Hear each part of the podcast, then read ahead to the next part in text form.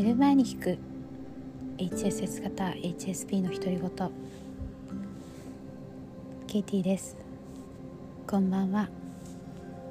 今日は2022年2月12日ですね。3連休いかがお過ごしでしょうか？2月10日がこのポッドキャストの1周年記念でインスタライブをしたんですけど来てくださった方ありがとうございました。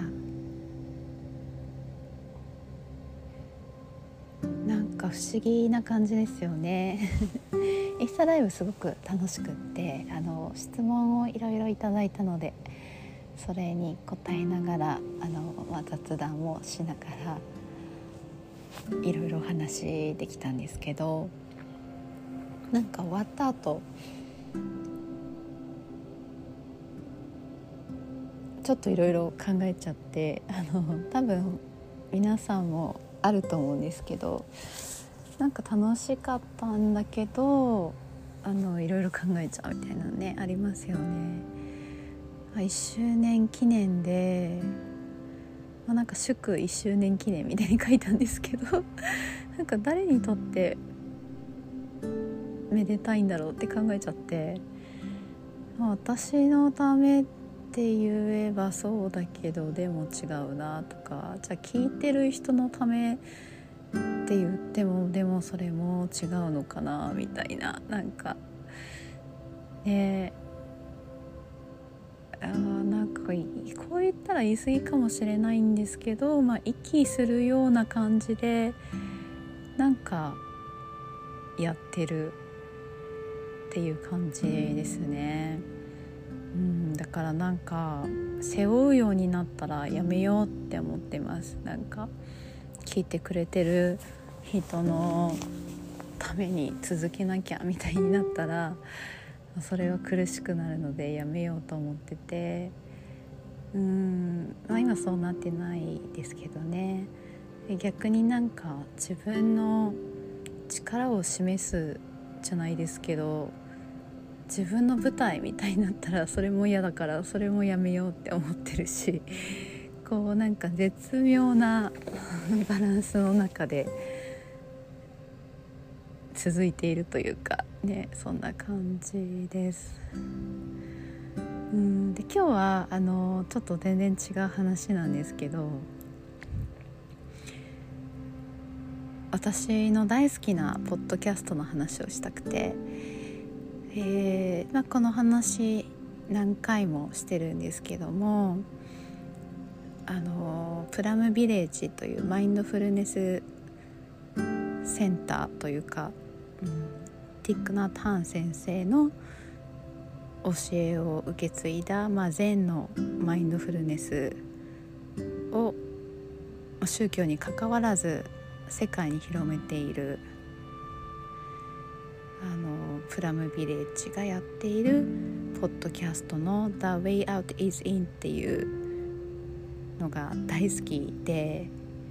えー、去年の8月ぐらいから始まって毎週金曜日ップデートされるのをすごく楽しみにしてたんですけど実は12月に急に終わっちゃったんですね。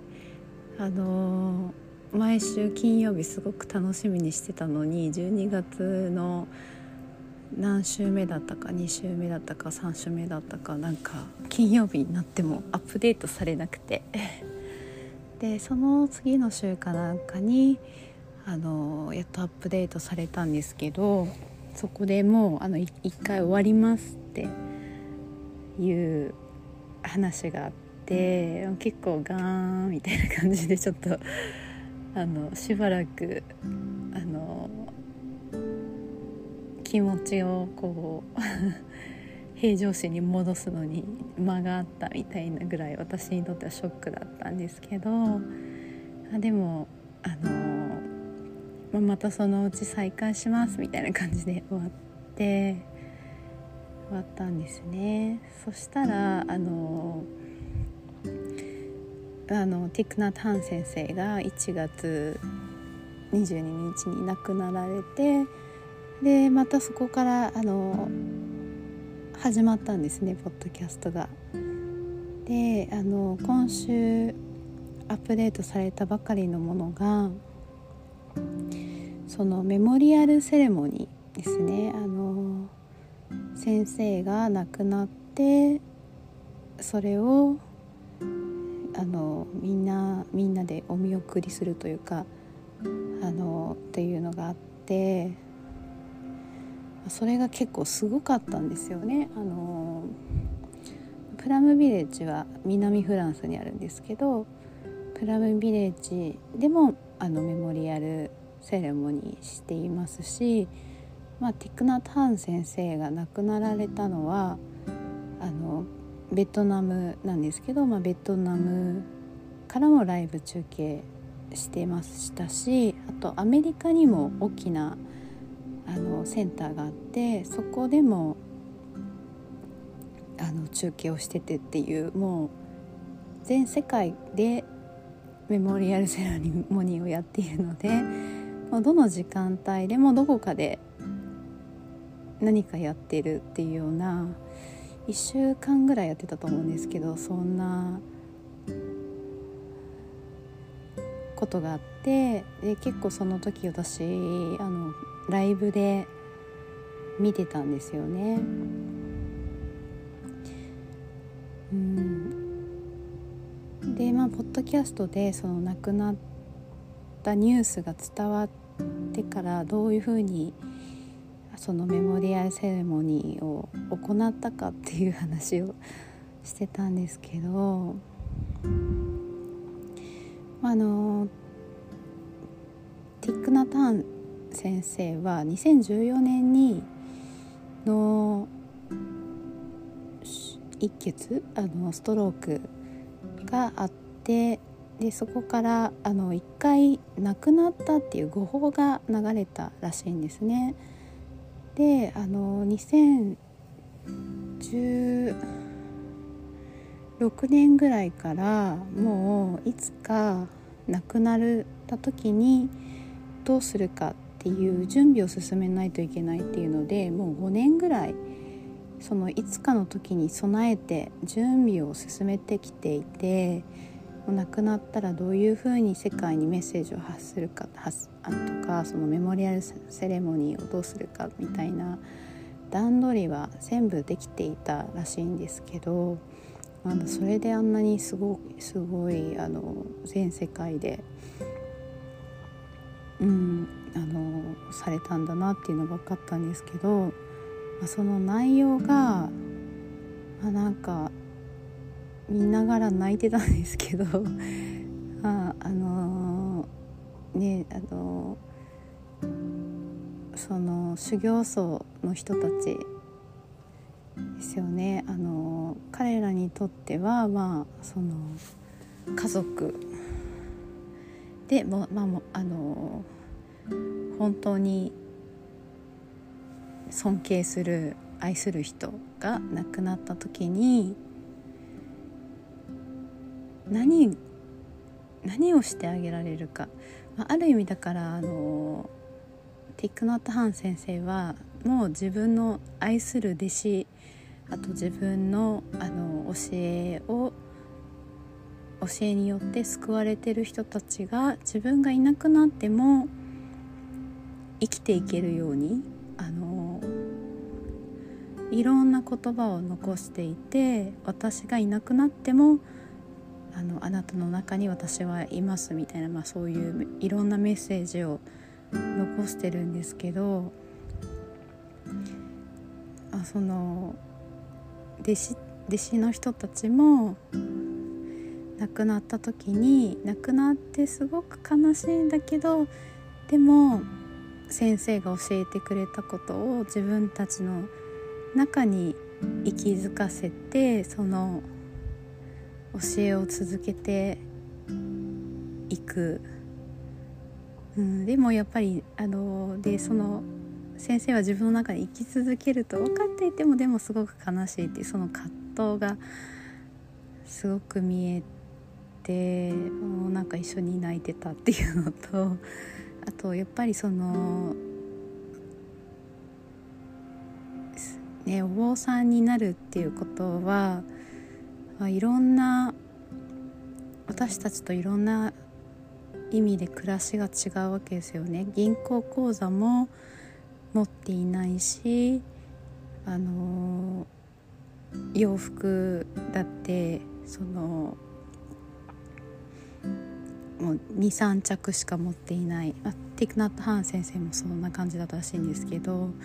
まあ、コートとかも1つしか持っていないみたいな、まあ、そういう質素な生活の中でだからもう生きてる意味がお金のためでもないし名誉のためでもないし全く違う価値観の中で生きていてでそういう人たちがあの、まあ、ティクナ・ターン先生が亡くなった時にもうあの心を込めて歌を歌ったりバイオリンを弾いたりいろんな儀式を行ったりっていうもうなんだろ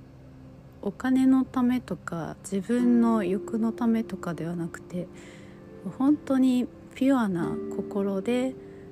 自分ができるベストを尽くして自分の師匠を送り出すっていうもうだから愛の儀式ですよねいろんな形での。っ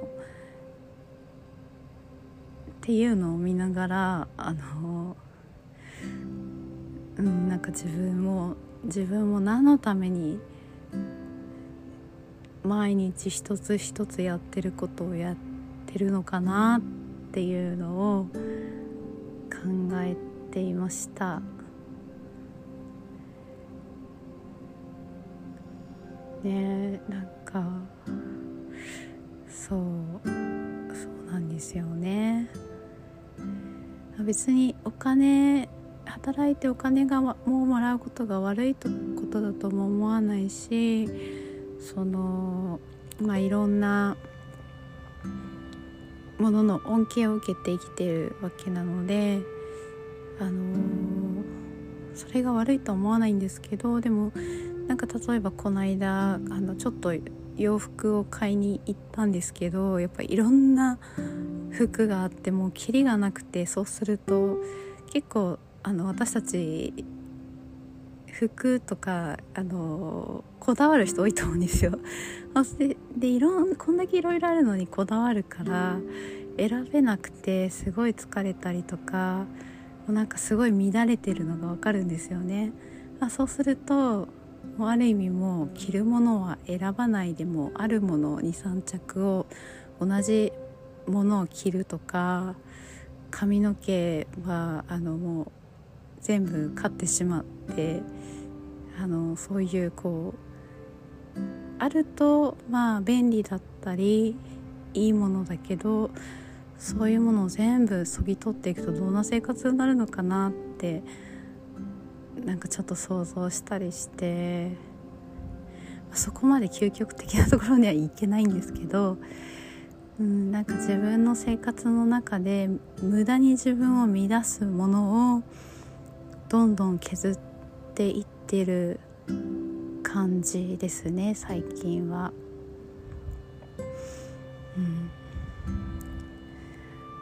今日はものすごいあのプラムビレッジの話でしたがあそのなあのそのポッドキャスト大好きなポッドキャストの中であなんかここんな裏側まで話すんだっていうぐらいその、まあ、タイが亡くなった時からその準備に至るまでの話をしててあと自分がいくらあのいなくなっても自分たちと一緒にいるって分かってるけどもあの悲しくってあのポッドキャストの中でも泣いてたんですけど弟子の方が、うん、そういう人間的なところがに心を打たれてなんかうん素敵なやっぱり素敵なポッドキャストだなって思いました。はい。私は今3連休であの家族がきょあの昨日からいないので一人 時間を満喫しています。やっぱりたまに一人になるとすごいほっとしますよね。うん。皆さんも穏やかな連休を過ごせていますように今日もつながってくれてありがとう明日もあなたがあなたらしくいられますようにおやすみなさい。